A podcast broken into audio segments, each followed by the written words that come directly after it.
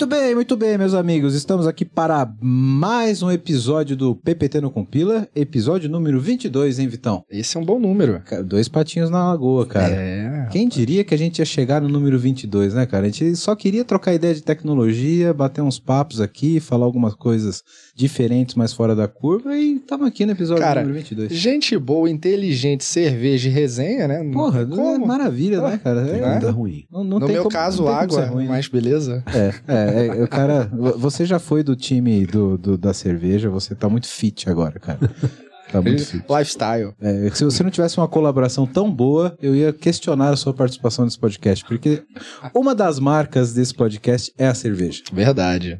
Mas você tem. Tá na camisa, inclusive. tá na camiseta, inclusive. É. Mas você tem, tem um salvo-conduto Então pelo tá teu bom. conteúdo. Te agradeço. Muito bem, é, estamos aqui hoje para falar de um assunto, galera, que é, está extremamente hypado, tá aí na boca da galera do, do mundo de tecnologia, do, de política, já teve é, se- é, vereador fazendo reunião virtual é, dentro do metaverso. Nossa pauta hoje é essa, metaverso. E hoje nosso episódio é especial, né, Vitão? Porque a gente tem um convidado especial aqui na mesa. Não podia ser É, diferente, né? Hoje a gente Assunto vai- especial tem que ter convidado Porra. altura. Vamos sair da casinha hoje. O negócio não vai ser só técnico aqui, só tecnologia. Hoje a gente vai dar uma viajada aqui, vamos falar de uns aspectos diferentes dessa, de- dessa situação de, de metaverso. Quem tá na mesa aqui com a gente hoje como convidado especial é o Marco Calheiros. O Marco, ele é médico nefrologista. Caralho, só tem cara foda nesse Porra, né? podcast. Puta, pra mexer com isso tem que fazer o quê, né, Caraca, cara? Eu, eu vou ter que começar a vir bem, bem vestido para as gravações do podcast. Ah, fraque. É, eu tenho que vir de fraque, de, de alguma. Sei lá, vou pensar em alguma coisa. O Marco faz parte do podcast Beyond the Cave, Aí, hein, isso cara. aí. que é um podcast sobre, sobre filosofia, né, É, Marcão? sobre isso. É isso? Sobre filosofia, várias coisas. Cara, eu, eu piro no assunto de filosofia, eu não manjo porra nenhuma, eu sou só curioso, mas eu, tenho adoro. certeza que você manja muito. É só a gente definir do que, que a gente vai falar. Porque quando você fala de filo... todo mundo filosofa. É só você definir qual que é o escopo da filosofia. Por exemplo, você falou muito bem. Vamos falar de metaverso. Metaverso é um assunto absolutamente filosófico. A discussão é essa. Ninguém está discutindo como é que se dá, como é que se faz a, a- a transição para o metaverso. É relevante. Mas as, o, aonde ele desemboca, quais as ramificações, o que, que ele mexe na sociedade, é tudo filosófico. Essa é a graça. Acho fantástico. Eu dou- eu tenho dois comentários. Ah, Primeiro, você ele percebeu que a explicação dele sobre a filosofia foi foi filosófica? filosófica. Esse é o primeiro comentário. Exato. É. Pariu, sensacional. E segundo, ele tem voz de podcaster, né? Verdade. fica, Porra, é, é, nasceu pra isso, cara. Ele é de nefrologista, né? Verdade. Eh, Pelo menos se você tá numa consulta ali com o cara sobre nef- nefrologia, é sobre os rins, né? É. Sobre os rins, meus parabéns. Muitas é poucas pessoas sabem disso. É, é que eu trabalho com saúde também na área de Ah, tecnologia. então. Então, eu- eu- essas coisas a gente tem que saber. Isso aí. É, mas pelo menos você dá pelo menos um, um diagnóstico, cara, com uma voz bacana. Posso dar uma notícia ruim, mas com uma voz maravilhosa. É, o cara é verdade. e aqui na ponta da mesa também o meu grande co-host Vitor Gonçalves, o cara que tá sempre com a gente aqui trocando ideia de tecnologia ágil. Já, já filosofamos sem os caras aqui também, né? Numas Já, paradas aí. Já, já. demos umas viajadas boas, né, Vitão? Dá uma boa noite aí pra galera. Fala galera, boa noite. Bom estar aqui com vocês novamente. E mais do que isso, é uma honra. Uma honra porque agora com uma perpetuidade, né? A gente Exato, vai é. seguir aqui com mais frequência, mais recorrência de produção de conteúdo e uma missão cada vez mais nobre, discutir aquilo que não é discutido tipicamente ou que fica debaixo do tapete. Vamos trazer tudo pra cima, né? É isso aí. Discutir além do óbvio. Isso já é um- uma fala filosofal, eu diria. verdade. Tá vendo como todo mundo filosofo? É, é verdade, É isso, todo mundo filosofo. É, é que eu tô sentindo um clima filosofal na mesa do PPT Cara, tá hoje, rolando cara. uma sinergia mística aqui. Tá. Tá, Maravilhoso. tá, É. tá rolando uma energia aqui. Antes da gente abrir a pauta, Marco, eu queria que você falasse um pouco do podcast pra galera que, que não conhece. Muito obrigado pela oportunidade. O podcast é Beyond the Cave. Estamos em todas as plataformas e a ideia é sair da caverna. A ideia é a gente usa muito Platão, e aí puxando para a pegada filosófica. A gente usa muito Platão no sentido de sair da caverna. Sair da caverna é você sair daquele negócio dos grilhões da caverna e você poder ir para um outro lugar onde te é mais afeito, seja ele espiritualmente, intelectualmente, profissionalmente, enfim. É, é, eu acho que eu achei engraçado o paralelo, porque a gente está discutindo como é que você entra no metaverso. Um outro ponto é como é que você sai do metaverso. Então Exato. é tudo muito Será- filosófico. E aí eu nesse pergunto, sentido, será que a né? gente já não tá nesse metaverso? Essa discussão é antiquíssima e muito boa. Será que a vida que a gente vive é só uma reflexão de alguma coisa? E no fundo nós estamos em um outro lugar? Tem uma, tem uma pergunta que eu acho muito legal. Eu não lembro quem colocou, mas a pergunta é a seguinte: Somos seres carnais vivendo experiências espirituais ou somos seres espirituais vivendo experiências carnais? O que, que você acha? Cara, Wellington, meu caro. Então vou repetir a pergunta.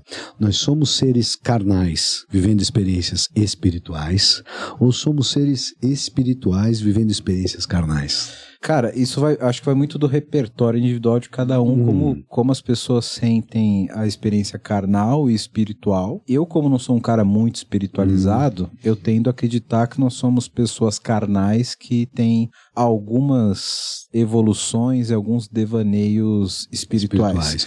Porque eu, eu não sou muito espiritualizado, mas eu entendo Gostei, que pessoas que têm outro tipo de experiência têm uma, uma visão diferente. Gostei. E aí eu te perguntaria qual que é a experiência de finitude? A sua experiência que quando acaba, acabou? Sim. Fim de papo. É. Vitor. A minha é completamente oposta. Ah, eu achei, tá vendo? Eu achei engraçado.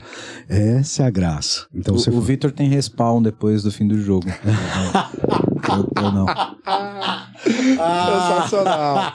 Mas você trouxe um ponto da reflexão do repertório do indivíduo e a minha história ela tem um olhar espiritualizado. Então, eu vejo a espiritualidade trazendo para mim uma- um momento de uma experiência carnal. E esse momento ele pode ser inclusive conectando com a agilidade, quem não viu o episódio volta lá, como sprints. Cara, a gente, esse crossover é maravilhoso, porque a gente conseguiu ligar espiritualidade com sprint de desenvolvimento. Mas é, Isso é maravilhoso, cara. você tem ciclos. Você não vai ouvir isso em nenhum outro podcast. Nunca. Certeza que Nunca. não. Não Certeza vai. que não. São ciclos, né? E é muito engraçado porque é, é, a teoria a teoria cristã fala numa ideia de que nós vamos até o fim e existe um apocalipse, existe uma- um telos, um final, uma terminalidade. Os indianos falam que os hinduístas, né, falam que existe uma, algo cíclico. Você vai e a ideia de karma, dharma faz parte desse sentido. E para você acreditar nisso, para você estar imbuído disso, você tem que acreditar que você é um ser espiritual. Ô, ô, ô, Vitão, fazendo esse paralelo, essa teoria cristã, ela é waterfall, né? E, e, e essa teoria mais individualista, mais indiana, é produtizada, né? Total, cultura Porque de você produto. tem cultura de produto, você É. vai evoluindo ela em ciclos, né? Se a gente for lança- conectar com as divindades, quem é um daqueles que as pessoas muito admiram? Buda. Por que será? Seria Buda um agilista? Se- é, é, exato, exatamente. Cara, que, que, Que viagem. Que, que viagem, que viagem. Vol- Voltando para nossa pauta do metaverso, eu queria, eu queria fazer um retrospecto aqui com vocês para a gente contextualizar o que, que é esse tal de metaverso. Porque eu acho que o metaverso, ele tá muito focado nessa questão de ser uma plataforma, ser um software, etc. Mas, na minha visão, ele é muito além disso. Ele é um conceito que está permeando a sociedade como um todo hoje.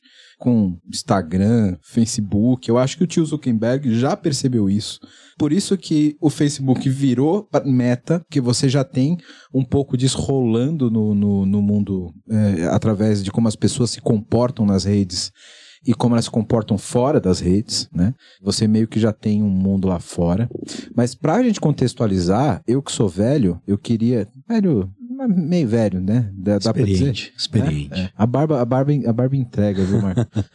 É, a gente passou por algumas iniciativas nessa época, e aí eu queria passar com vocês para a gente entender a diferença do porquê que hoje se fala disso e por que, que a gente não falava disso e por que, que não deu certo naquela época. Por ali, nos anos 2000 e alguma coisa, eu não vou colar da Wikipedia aqui, você honesto não lembra a data. Dependendo do que tu falar, eu vou chutar o ano, hein? Vai. Second Life, 2003. 2003. Eu sou bom com ano, cara. 2003, a gente tá falando de 19 anos atrás? Isso aí. Isso aí. 19 anos atrás, a gente já teve uma primeira experiência. Você conheceu, Marco? Opa, Avatar, porra, se lembra. Exato. Então, e- e, e a gente já tinha essa primeira experiência sobre o que era um possível avatar teu numa outra vida. E que não deu certo, beleza? Porque eu, eu, eu tinha uma. A primeira vez que eu falei disso nesse podcast, inclusive, acho que a gente falou isso na, no- na retrospectiva, não foi? Foi. A gente falou um pouco rapidamente nisso na Que retrospectiva. foi justamente quando o Facebook mudou de nome. Isso, é, é O exatamente. grupo, né? A notícia era no- a mudança do grupo, a gente falou um pouquinho disso. Eu tinha uma, uma perspectiva de que não deu certo porque a experiência era pobre. Porque, pô, o cara tá ali, aí o bonequinho é meio tosco, ele voa meio esquisito. Depois eu fiquei refletindo sobre isso. Eu acho que é, é totalmente diferente disso. Hoje minha opinião é outra. Eu acho que aquilo não funcionou naquela época porque as pessoas não tinham o metaverso na vida delas como elas têm hoje. Você não tinha uma vida no Instagram, você não tinha uma vida no, no, no LinkedIn, você tinha só um joguinho, beleza? Você era você. E 2003 já tinha Orkut? Você tinha no máximo Orkut, talvez, não lembro. Tinha. Acho que você tinha um Orkut no Tinha. máximo, né? Tava já começando aí, próxima Fazenda Feliz, inclusive. Fazendinha, é verdade, é. Então eu acho que o Second Life ele não foi pra frente, até porque se fosse limitação tecnológica ele teria evoluído com o tempo e hoje ele seria uma plataforma melhor. Mas eu acho que não pela incompetência tecnológica. E não, não vamos, tá, não vamos chamar de competência porque era uma limitação tecnológica até da época, né? Porra, estamos falando de 2003. Mas eu acho que as pessoas ainda não tinham essa projeção do eu delas na rede, como nós temos hoje. Naquela época, eu acho que isso não existia, né? E, e hoje nós temos um contexto já um pouco mais é, sólido disso. Você tem uma imagem no LinkedIn, e, e isso é uma coisa que eu queria até trazer para o Marco discutir depois aqui com a gente, que as pessoas, às vezes, elas têm múltiplas personalidades. Você é um cara no Twitter, você é um cara diferente no Instagram, e você tem outro cara diferente no LinkedIn. Até porque se espera que você tenha determinados padrões Exatamente. de comportamentos nos ambientes que, vocês frequ- que você frequenta, Tem seja que- na vida física, Exa é isso. como no ambiente digital. Olha aí o metaverso. Você não é uma pessoa diferente no trabalho, diferente do cara que você é no, ba- no bar? É, ma- mas assim, você, você tá falando uma- uma parada que me parece fazer muito sentido. A gente preparou o mundo através da tecnologia, inspirou comportamentos nos indivíduos, que esses comportamentos nos prepararam para olhar para o metaverso agora, ou para tudo isso, com muito mais visão e menos rejeição. Embora ainda haja, por parte de muita gente, eu imagino, né, sua suposição, mas a gente está muito mais aberto. Isso é muito natural quando você pensa que, um exemplo, 2000, nos anos 2000, a Microsoft tentou criar um tablet, trouxe para o mercado, ninguém comprou, não deu certo. Em 2010, 10 anos depois, o que a Apple faz? Lança o iPad, produto eletrônico mais vendido do ano. Tem uma questão de timing, tem uma questão de aceitação, Sim. tem uma questão de preparo e maturidade no mercado. Porque o mercado ace- aceitou um iPhone gigante em 2010. Brincadeira à parte, tá? Mas pensa, um iPhone gigante em 2010. Porque teve o iPhone como um produto predecessor antes. Você teve contato, você experienciou. O que tu fala, e você falou aí numa conversa de bastidores que a gente teve, pô, no Instagram, mundo fantasioso, maravilhoso, perfeito. Quem posta lá que a desgraça tá acontecendo na vida ou que algo não tão bom tá rolando? Ah, event- eventualmente tu vai esbarrar com isso. Mas é um mundo ideal, é um mundo projetado, é um mundo desejado, é um mundo de filtros. O quanto esse mundo hoje é avatarizado, nem sei se isso existe, não é desejado pelos seres humanos porque é uma espécie de fuga daquilo que é o caos que ela se meteu. Sim. Né? Inclusive, passando aqui pro Marcão comentar essa, essa questão de como as pessoas têm. Eu, eu não sei nem qual é o termo técnico, inclusive, se é o alter ego, que é uma. Alter ego, alter ego, alter é uma ego. excelente palavra. que é como elas se projetam, elas criam uma imagem dela. Mas veja, quando a gente fala de como as pessoas se comportam no Instagram, como as pessoas se comportam no, no, no LinkedIn, se você é promovido, você a primeira coisa que você faz é, é- é publicar no LinkedIn. Você vai mostrar isso pra todo mundo. Mas ninguém posta a bronca que levou no chefe no LinkedIn, né? Então, a vida é sempre bela. É só sucesso no LinkedIn. Um detalhe pro Marco dá pra comentar. Onde que se comenta eventualidades não tão boas? Stories. Em menos de 24 horas, ou melhor, em 24 horas acaba. Hoje meu dia não foi tão, tão bom. Beleza, daqui a 24 horas A vida é outra. não tá postado no feed. Isso aí, é isso aí. Eu achei engraçado que vocês falaram. Você falou, olha, então você falou uma coisa muito curiosa que assim, me parece, eu tive pouco contato com o Second Life, mas me parece que a proposta era quase como se fosse um jogo. Ao passo, e eu concordo com o que você falou, o, o meta, metaverso é uma ideia de projeção, já não é mais de, não tem jogo. É uma projeção de, uma, de um alter ego virtual é algo muito mais rico, é algo muito mais complexo, que interage com muito mais plataformas. É você dentro do universo visual, virtual. Me parece que foi essa a ideia do Zuckerberg, quando ele quis é uma projeção do seu ego, daí porque o o seu alter ego, a sua outra pessoa, né? E não é um jogo, porque o Second Life ele ficou meio perdido nessa ideia, né? Ele parecia que você estava interagindo, mas e aí qual que é o propósito disso? Ninguém entende. O meta, todo mundo fala assim, não, sou eu dentro do universo virtual, existe um propósito, né? ele chegou num timing onde tudo conflui para que aquilo vá para um lugar fantástico, o que também é muito problemático. Exato. E, e aí isso traz questões que eu fico imaginando. Isso. Como é que você lida com pessoas perfeitas no metaverso? Como, sabe? Tipo, é, é tudo tão maravilhoso assim. E como, como a gente vai lidar com isso? Primeiro que, trazendo aqui pro, pro, pro, parte chata do, do, da minha pauta, eu não tenho a menor ideia de como isso vai se lidar de uma forma de satisfatoriamente, que traga uma experiência satisfatória para as pessoas convergindo tecnologicamente. Você tem óculos VR, você tem. Cara, mas como é que eu vou convergir tudo isso de fato em uma plataforma que vai trazer tudo isso e trazer essas características que você falou, Marco? Como é que eu vou projetar de fato as coisas que estão nas suas redes sociais, da sua vida, numa plataforma única, sem que eu transforme isso num joguinho. Eu tenho dificuldade de entender como que isso vai se dar, tá? Mas o, o Zuckerberg ganha muito mais dinheiro que eu para resolver esse problema. Hum.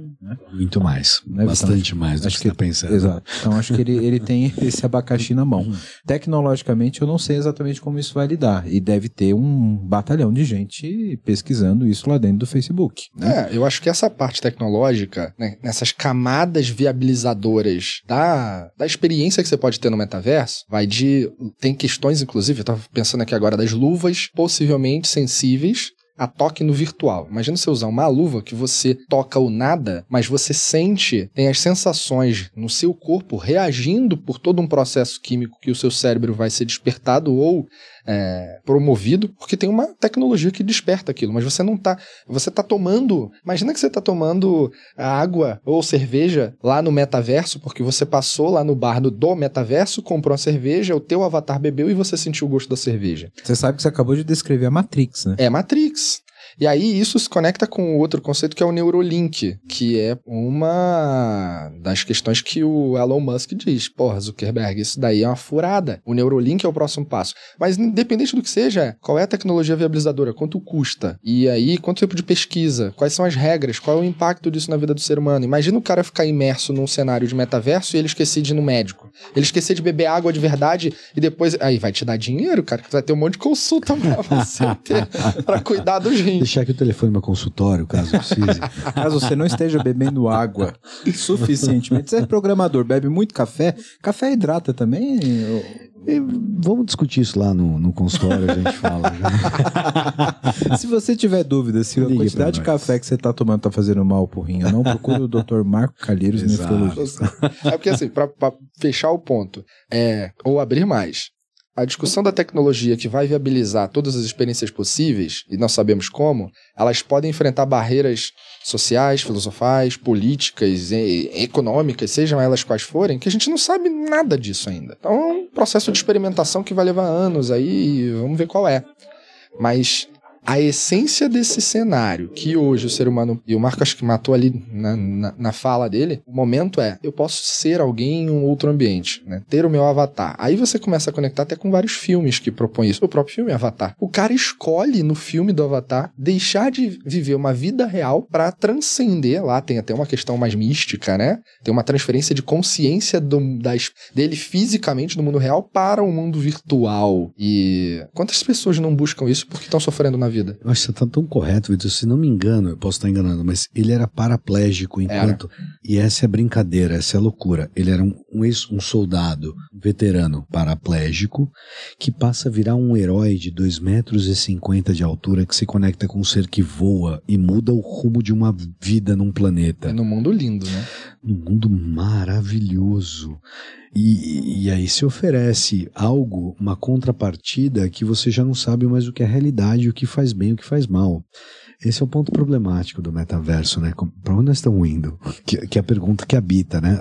É progresso, lógico, progresso maravilhoso, mas esse progresso vai fazer bem ou vai fazer mal? Não é, sei. É, é, exato. Quero falar com você agora que ainda não conhece a Clever. Clever é uma empresa que já tem mais de 3 milhões de usuários em 30 países com 30 idiomas diferentes e que tem trazido soluções em blockchain, criptomoedas e ativos digitais. O objetivo da Clever é te dar liberdade financeira para operar nesse mercado de cripto. Então, se você acredita nisso, se você acredita nessa liberdade, você já pensa como a Clever, vai conhecer os caras, é clever.io. Estão contratando também pessoal para trabalhar com cripto, com blockchain. Então, se você tem interesse, se você tem conhecimento nessa área, procura a Clever. Se você gosta de criptomoedas, se você opera no mercado, você precisa conhecer a Clever, precisa conhecer as soluções da Clever. O endereço está aqui embaixo no vídeo. Para quem não está no YouTube, é clever.io. Vai lá, vai conhecer que realmente é um mercado sensacional.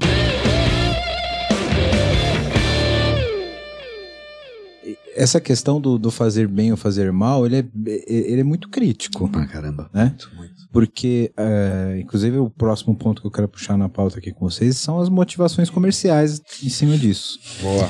Excelente. E, e essas motivações comerciais, elas não estão ligando muito bem para se faz bem ou se faz mal, como, como quase tudo que, que. E eu te complementaria: se elas não estão ligando muito bem, bem não estão fazendo. Porque para você fazer o bem, o bem é caro. Exato. Para tudo que você vai fazer bem, eu quero fazer e uma nem casa sempre é lucrativo, né? Fato. Eu quero construir uma casa bem construída. Vai sair cara a reforma. Eu quero uma cirurgia bem feita. Você precisa cirurgião, pegar um cirurgião bom. Eu quero um carro bom. Você precisa pegar um alemão que faça o seu carro. Entende o que eu tô querendo dizer? Normalmente o bem ele tem que ser planejado. Você não pode deixar aberto ao, ao revés. Então, se você está construindo um negócio que pode dar para os dois lados, a chance maior, pensando na entropia, pensando no caos, o risco não vale. Tem que ser bem planejado. E a pergunta é onde estão os drivers? É- Exato. E, e sendo extremamente pé no chão aqui, o, o expoente hoje de, de metaverso é a Meta, é o Facebook. É, tem algumas coisas aí. Fortnite, por exemplo. Sim. Rola Isso- show no Fortnite lá. É, isso é verdade, isso é verdade. Mas é, é, a acho que o mais comercial que vê isso como um business, eu acho que é o Facebook. É, ele, ele Né? criou o hype, eu acho, né? Porque, é, é, mas pensa, pensa assim, Vitão, vê se você concorda comigo. Quando esse cara, Tio Zuki, tenho intimidade com ele, viu, Marco? É, é, Tio Zuki. Quando o Tio Zuki tinha o Facebook e ele comprou o Instagram, ele comprou o WhatsApp, cara, ele já estava pensando nisso. Porque ele tá te cercando virtualmente. Ele sabe com quem você tá falando, ele sabe o que você vê através do Instagram. Então ele comprou a tua fala, ele comprou teus olhos com o Instagram Uhum. e ele compra o que você pensa no Facebook. E ele, inclusive, tá moldando padrões comportamentais. Exato. Então ele tá meio Tá que brincando de Deus, né? tá brincando de Deus. Ele tá percebe como ele tá com quando você fala de Instagram e YouTube, é, YouTube não que é Google. É, quando você tá falando de Facebook, a tríade, Instagram, Facebook e WhatsApp, você tá falando dos três sentidos do cara. Ali, o que ele vê, o que ele posta, o que ele fala e o que ele pensa. Então, ele já tá meio que projetando isso. Comercialmente, e aí entra no ponto que você falou, Marcão. É, o que é isso, estrategicamente e comercialmente? É entender você o máximo possível para te oferecer publicidade, que é o negócio do Facebook. É te, cara, você pensou, você pensou e botou uma foto de alguma coisa que você quer, eu já sei quem é o melhor anunciante, vou oferecer para esse cara a menor taxa de conversão e vou te oferecer isso e você vai comprar isso aqui o mais rápido possível. Comercialmente, para quem provê, entre aspas, o metaverso, me parece ser essa a motivação comercial. Como isso pode te impactar positivamente ou negativamente? Não sei. Mas tem experiências em teste, né, coisas acontecendo nesse instante, que são. Todas elas têm um cunho né, comercial, mas tem posicionamento de marca. Por exemplo, é, vou fazer a correlação com a agilidade. A gente teve episódio lá. Muitas empresas tentaram ser ágeis porque outras estavam fazendo isso também. Então existe a coisa do, pô, fulano tá fazendo, vou lá também. Aí quando você pega a Nike no ambiente de um metaverso, você vê ela na no Fortnite, você vê a Victoria's Secrets, a Victoria's Secrets não, a Gucci Fortnite, você vê, a, enfim, outras marcas. O McDonald's. Cara, o McDonald's no, Fort, no Acho que é no Fortnite, inclusive. Teu avatar, teu bonequinho vai lá e você compra um lanche no virtual e tu recebe na tua casa. Que é um cross, né? Um transmídia ali. Uhum. Então são experiências simples de serem promovidas, mas elas estão, no fim das contas, testando experiências. É mais um canal Sim. de distribuição para venda com teste de experiências de uma parcela da população que antecipadamente está vivendo num cenário que é motivado pelo eu ter a possibilidade do avatar, mas hoje ainda, talvez mais forte que antes, movido pelo entretenimento do jogo. Porque esses jogos estão ganhando fama muito rápido. O, o CEO do, do o Reed Hastings, CEO do Netflix, ele falou assim: Cara, meu concorrente, eu não tô com medo da Amazon Prime. Eu não tô com medo do Disney Plus, eu não tô com medo do qualquer streaming que surge, eu tô com medo do Fortnite. Por quê? Porque entretenimento já move, pô, sei lá, 40% da economia global. Quando você vê que as pessoas de, inclusive, não somente as gerações que aqui estão, mas outras que estão chegando, estão mergulhando nesse ambiente, porque lá elas podem ter uma característica, um personagem que elas moldam do jeito que elas querem, livre, conversa com outras pessoas, já cria uma vida virtual, e que lá ela pode ver show, ela pode assistir filme, ela pode fazer o que ela quiser. Cara, a concorrência é de atenção Some a isso o Covid, né? Eu só queria dizer que o Covid forçou uma transformação Exato. digital pessoal, total. Exato. indo de encontro ao que você está falando. É, forçou as pessoas a ficarem submersas na internet. E aí, de repente, tudo isso fica cada vez mais claro, as pessoas se integram de uma forma mais clara. Mas sabe, vocês- nesse papo fantástico que vocês estavam tendo, me lembrou, é, eu estava tentando achar uma comparação com como é que você você doma é, é, esse ser humano nesse sentido, porque me parece que é tudo existe um, um, um estratagema de poder, pegando um- uma palavra de Nietzsche, a vontade de poder. A Igreja Católica, na Idade Medieval, ela concorria pela alma das pessoas. Então ela tinha a música, ela tinha o templo, ela tinha a missa, ela tinha promessa de futuro e todo mundo estava comprado naquela ideia 100%. Era, era algo que buscava pela alma. E eu acho engraçado porque nós estamos indo para uma nova ideia de religião.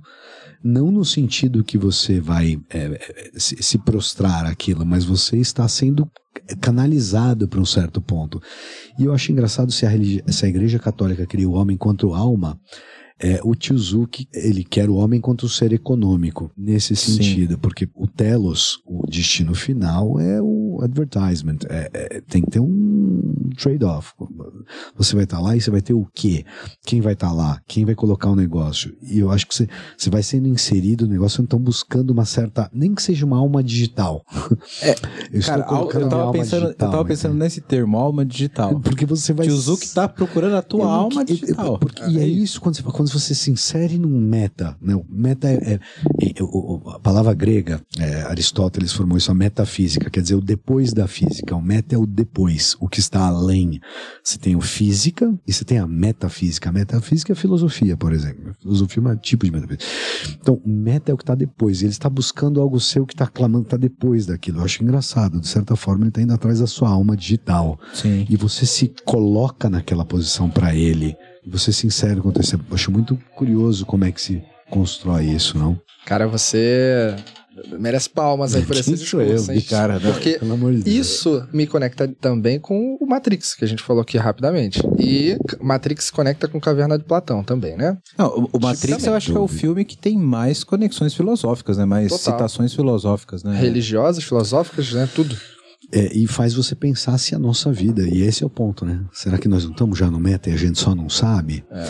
E, e- esses questionamentos, por isso que eu fiz a pergunta desde o início, se nós somos seres físicos vivendo experiências espirituais, ou se no fundo, por exemplo, uma outra maneira de pensar isso, se nós somos seres espirituais vivendo experiências carnais, é como se a gente tivesse conectado num, num mainframe, e isso daqui é só uma projeção daquilo que a gente está, a gente está em outro lugar. Dá pra fazer um paralelo do que você perguntou, Marcos? Se nós somos seres físicos vivendo experiências digitais, ou se nós somos seres digitais que estamos vivendo Perfeito. experiências físicas. Se eu perguntar pro seu avatar no meta, se tivesse essa possibilidade, se ele fosse É, uma alma é, separada, ele, ele ia ficar com problema de responder e- isso. ele ia ter problema. É Ele esse o ponto. problema. Se você tentar misturar uma leitura espiritualizada com a meta, o metaverso, isso se encaixa 100%.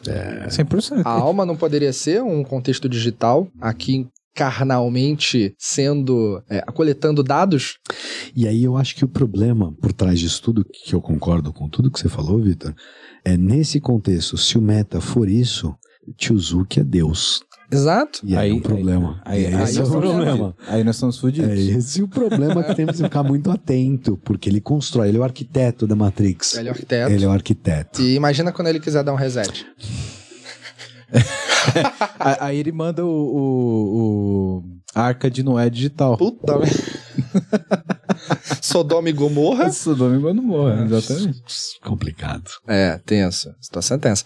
Mas, ó, sobre o âmbito comercial, é, tem muitas coisas que eu, pelo menos, começo a ver que o metaverso vai estimular a compra, o consumo digital. Já está acontecendo. Você vê hoje situações que muita gente não consegue entender porque Neymar pagou milhões em uma obra de arte que é uma imagem que não existe no mundo físico. E, cara, esse ponto é, é, é excelente, Vitão. E, e o que eu quero trazer é exatamente isso. E, e, quando eu falo das limitações tecnológicas, é porque eu acho que o metaverso vai além de você ter a sua, como o Marco falou, sua alma digital para te oferecer produto. Eu acho que isso tem um, um potencial e uma evolução muito maior do que isso. Porque, veja, se não, eu estou falando de pegar. No fundo, se eu falar só que vou capturar o teu perfil como alma digital para te oferecer produto, eu tô ainda muito atrelado ao teu perfil físico aqui, para te vender coisas físicas. Mas na verdade, o metaverso ele se coloca uma barreira além disso, ao ponto de você comprar coisas que estão fora do teu plano físico aqui. Entendeu? Você pode estar tá comprando uma obra de arte que não existe, entendeu? Então, eh, não é só sobre o comercial do que nós pagamos e que é físico aqui é sobre você comprar coisas que não existem, que só existem lá. Cara, Vitor Hugo vendeu uma bolsa em algum metaverso aí, não lembro qual, por 20 mil dólares. Para um avatar. É uma bolsa que o, o, avatar vai usar, o personagem vai usar. 20 mil dólares, cara. Exato. E, então, e, e tanto que a gente como, quando, tecnologicamente a gente conecta redes sociais, a virtualização das coisas, isso começa a puxar outras questões que são super relevantes, como por exemplo, que moeda eu uso no metaverso? É um outro mundo, não é um outro país. Não é dólar, não é real. E aí onde entram NFT, criptomoeda, que não tem barreiras, certo? Inclusive, quem quiser conhecer mais sobre NFT, criptomoeda, o nosso parceiro, patrocinador Clever. E tivemos episódios. Tivemos sobre... episódios falando exatamente sobre isso. Então, é, é uma questão que, que, que vai além de você. E, e eu tenho realmente dúvidas de, de como isso vai se desenrolar a partir daqui, porque até para pensar no modelo comercial dessa parada, Vitão, a gente fica. Falando a gente, mas eu, talvez por uma limitação de conhecimento e até de, de, de ser pouco visionário eu fico limitado a como o modelo de negócio do Facebook atual se projeta nisso, mas pode, a expansão disso pode ser muito maior, cara.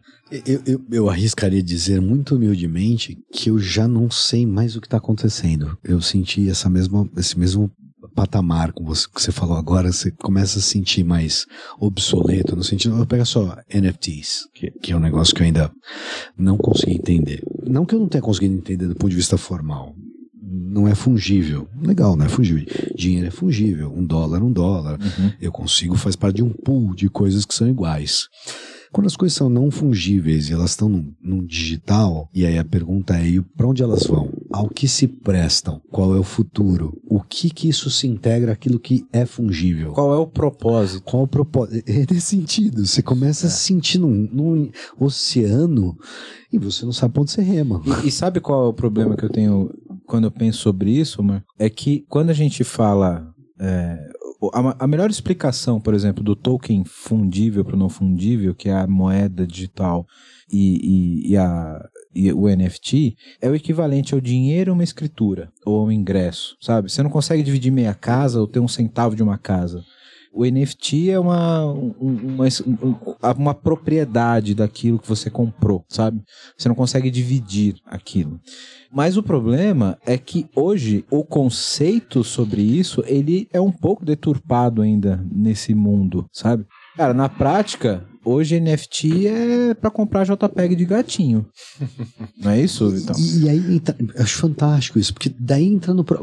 Aqui se presta, quer dizer, é deixa eu colocar de uma outra perspectiva. Daqui a 20 anos, os NFTs de gatinho vão estar tá rodando ainda e valendo alguma coisa no mercado das ideias ou das coisas, ou vão ser vistos como algo que foi uma tentativa que não foi para lugar nenhum? E o cara que gastou um dinheiro? volatilidade gigante nisso. É isso que eu tô querendo dizer, eu já Só não sei. É, é, tem um pouco do a janela de oportunidade, ela tá aqui, ela é curta, com possibilidade de altos ganhos. Então você vê muito aventureiro Exato. que vai ali, tenta fazer alguma Exato. coisa, resolve a vida e Exato. beleza. Então ele vai pro não fungível, É. Pra depois ele descolar daquilo, vir pro mundo real, porque o cara quer vender NFT lá, imagenzinha e ficar milionário, pra depois ele pegar aquilo, transformar em dólar, em real, em euro, seja o que for, e comprar a casa na praia dele, E aí eu não sei se é só a bolha. É isso que eu... Muito obrigado. Eu- sendo mais claro, eu não sei se isso é uma bolha é, nesse sentido que nós vamos voltar para a realidade. E aquilo é só um hype, como você bem falou, vai ser tradeado, vai ser. E nós queremos voltar para aquilo que faz sentido. A casa na praia faz muito sentido. Que é o mundo real. E aí o Tá ponto- muito longe do é metaverso isso, a casa por isso que eu não praia. sei o que quer dizer isso ainda. Eu não sei nem se tem futuro. Eu, não- eu não sei, eu não tô quero parecer antiquado, obsoleto, ultrapassado, correndo. Eu não sei. E eu não tô nem tão velho assim. de repente eu me sinto obsoleto. Eu não fiquei, não sei, de repente fiquei velho. Mas eu, eu me sinto também assim. É isso, você fala, o que, que quer dizer isso, eu Jesus? sou um cara que trabalha com tecnologia Olá. o tempo inteiro, o dia todo, Você sabe? fala, eu não sei mais o que é o mundo. É, Exato. É, Eu, eu tenho, eu tenho um, um problema de entender o, o, o propósito dessa parada. E, e não tô falando de NFT, tô falando do metaverso em si. Cara, um, um prefeito de uma cidade, junto com os vereadores, os caras fizeram uma reunião no metaverso. Porra, virou notícia, passou na Globo, deu um hype animal. Só que o cara tava com óculos VR no gabinete dele e os vereadores estavam no prédio do lado com óculos VR. E aí? Volta naquele ponto do, pô, é um joguinho. Mas é. Só que, cara, olha só. Eu não sou. Eu, eu, eu flutuo na minha visão sobre, porra, por quê? Aí horas eu falo, porra, tem uma possibilidade muito legal aqui. Para pra pensar a quantidade de pessoas que. Eu, eu vou fazer um- uma reflexão aqui mais geral. Olha só. Quantas pessoas o Brasil tem hoje? Pouco mais de 200 milhões. Desses, 1% tem pós-graduação. De 3 a 1% tem pós-graduação no nosso país. Isso não, não, não querendo excluir ou segregar. Eu só tô dizendo que é um dado.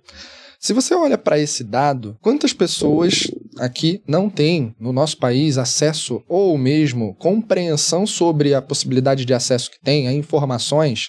Raciocinar, ser visionário, experimentar. A gente fica aqui falando de experimentação, agilidade, inovação, não sei o que, tecnologia. Cara, isso aqui é segregação, na real. O mundo não tá aí ainda em massa pensando nesse tipo de coisa da forma como a gente é capaz de discutir. Essa é uma puta de uma verdade. Para pra pensar em metaverso. Sabe o que que é para muita gente? A oportunidade dela sair de uma realidade que ela é controlada, mas ela continua sendo controlada. Porque ela lá, por mais que esteja sob supervisão de uma tecnologia, ela pode ser literalmente quem ela quiser. Ninguém vai julgar, ela não vai botar a cara a tapa, porque é um avatar, é um boneco. Então ela pode ser trans, ela pode ser homossexual, ela não vai ser julgada, as regras são diferentes, ninguém vai bater nela, e se bater ela não vai sentir. Sabe que tem tantas coisas ali que ela pode ser muito mais do que ela é no mundo real, que às vezes a limita. Então você para assim, pô, eu posso ser um super-herói. Cara, o jogo me permite isso. É bom. Cara, eu, Eu posso ser o Avatar, um cara de 2,50m que virou um herói no mundo maravilhoso. eu vou É trazer um- fuga. um, Tem dado. Fuga aí. Esse ponto de fuga, cara, ele é crítico e eu vou até aumentar a bola de neve aqui pra passar pro Marco pra falar sobre isso. Hoje, a gente tá gravando aqui no dia 10 de março. 10 de março. Um, um ou dois dias, dois dias depois do Dia da Mulher, certo? Certo. Cara, eu vi informações. Cara, quando você falou de- dessa questão de, de fuga, na hora eu lembrei dessa notícia. Vocês sabiam que nos RPG online, nos, nos mundos virtuais, onde você tem um avatar, etc., 90% das mulheres elas usam avatares masculinos para evitar assédio? A Sabe? questão da fuga que você falou. E muitos avatares nos mundos virtuais não dizem exatamente como são porque tem vergonha daquilo que a sociedade no mundo tradicional diria sobre ela. Eu vi um vídeo de um youtuber, eh, Ryan Trahan, alguma coisa assim, depois eu procuro o nome dele aqui. O cara passou 100 dias no metaverso. Você consegue imaginar 100 dias você dormindo com óculos? Ele não tirava o óculos pra nada. Integralmente. né? Integralmente. Ele desligava alguns momentos para interagir com a parte física, porque ele precisava ir ao banheiro, ele precisava escovar os dentes, ele precisava comer. Tomar mas ele banho, não né? tirava da cabeça. Não tirava da cabeça. 100 dias. E ele registrou e postou isso no YouTube. O vídeo dele em poucas horas bateu 4 milhões e poucos de views. Cara, é uma experiência tão fantástica que quando ele chega no quinquagésimo dia, ele fala: Meu Deus, a coisa não é tudo aquilo que eu imaginei. Começa numa baita de uma empolgação, ele vai para jo jogos, né? Dentro do metaverso lá, o qual ele se inscreve, tem o avatar dele, ele conhece uma pessoa faz um amigo, esse amigo de repente desaparece, do nada. Ele começa a falar: puta, a única pessoa real que eu gostei realmente aqui Não era desapareceu. Não era real. E eu não tenho como entrar em contato com ela. Porque ela desapareceu. Ele começou a sentir falta do mundo físico. E, enfim, a história é muito, muito legal. E bonita, porque chega no final, no momento, ele fala: Cara, o que, que eu vou fazer aqui dentro? Ele planejou ficar 100 dias lá. Então, o que, que ele fala? Eu vou dar uma festa. Ele dá uma festa no metaverso, conhece um monte de gente, mas, cara, não é não é maneiro, no fim das contas, que não tá, tá faltando a casa da praia. Tá faltando as experiências sensoriais mais completas e complexas que o metaverso hoje não é capaz de entregar. E aí, quando chega num final, tá no nove... acho que é no 98 dia, alguma coisa assim, o amigo dele aparece e manda uma mensagem. Eles, antes eles se encontravam nos avatares no McDonald's. E aí eles marcam de se encontrar no McDonald's real lá nos Estados Unidos. Cara, chega a ser emocionante a parada quando eles se encontram. Porque eles se encontram fisicamente, eles se abraçam e tudo. E, cara, é, é bonita a parada, né? E fala, puta, preciso... é maneiro o metaverso, mas eu não posso esquecer do mundo presencial, real. E aí um detalhe, esse cara, o youtuber, ele mentiu sobre a altura dele. Ele falou que ele era bem mais alto. E o outro foi verdadeiro. Acho que foi verdadeiro, alguma coisa assim, não me lembro eu vendo a história. Mas ele mentiu. Então qual é a necessidade de você mentir num cenário virtual? A necessidade é, você seu- tem vergonha de quem você é, Não, mas é o você seu- será julgado. É o seu meta-eu. É o seu meta-eu. Mas ele, ele mesmo, no vídeo, ele fala: quando o rapaz lá do outro lado me perguntou a minha altura, eu fiquei na dúvida. Digo quem eu sou de verdade ou crio o meu meta-eu? Que pode ser algo diferente daquilo que eu sou, porque eu não tô satisfeito com o que eu tenho hoje. Então, olha como, de novo, é uma fuga. Eu não tô satisfeito com o que eu tenho, com o que eu sou, e lá eu vou ser o que eu quiser. Ninguém me para. Mas hoje o ser humano ainda é limitado com esse tipo de coisa. Ele se sente mal é, de algum tempo ele sustentar uma realidade que ele não que não é real para ele. Talvez outras gerações mais novas, nossos filhos, eles possam viver isso com muito mais naturalidade. É complexo. Uau.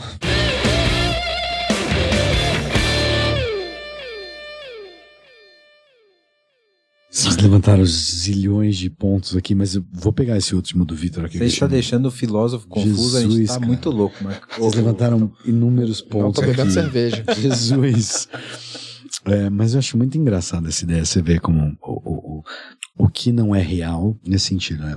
Eu vou pegar a altura, que eu acho. Altura, sexo, cabelo, idade, you name it. Várias maneiras de, de, de não bater com a realidade. O quanto que isso não agrega felicidade ou, ou realização do ponto de vista quando você é, por exemplo, baixinho e vai jogar basquete. Você lembra do John Stockton? Lembro. John Stockton era, era um jogador de basquete. Ele lembra porque ele provavelmente tem muito mais ligação com o basquete por razões óbvias. óbvias e que ele não tá mentindo na altura Isso, dele aqui. Exatamente. É, e John Stockton baixinho, jo- jogava basquete na NBA maravilhosamente. E aí você vê que ele não mentiu na idade dele e a superação dele levou a uma coisa que complementou ele.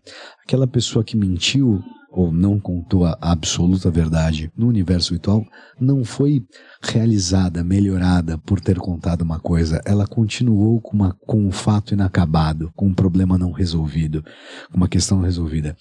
E com certeza, na hora que a outra pessoa viu que ela não tinha aquela altura, aquilo bateu nela e falou: é, não, não tem aquela altura, né? Eu te falei que eu tinha altura, mas não era isso. Então, eu achei engraçado o quanto que o meta não produz progresso. É engraçado. Eu achei Perfeito. engraçado. Pô, muito falando. bom. Não produz progresso humano. Ô Marco, tu lembra do Mirk? Mirk. Pô, se lembra do Porra. Mirk. Quem é que tá Putz, acompanhando a gente? grilo, Mirk. Nunca, nunca fez contatinho no Mirk. Jesus. Interagiu lá com alguém, teve uma- um, um É isso. flerte. Só digitando. se apaixonou por uma pessoa que você nunca viu, Mirk tava era- vivendo um avatar ali. Maldita Brasnet, né?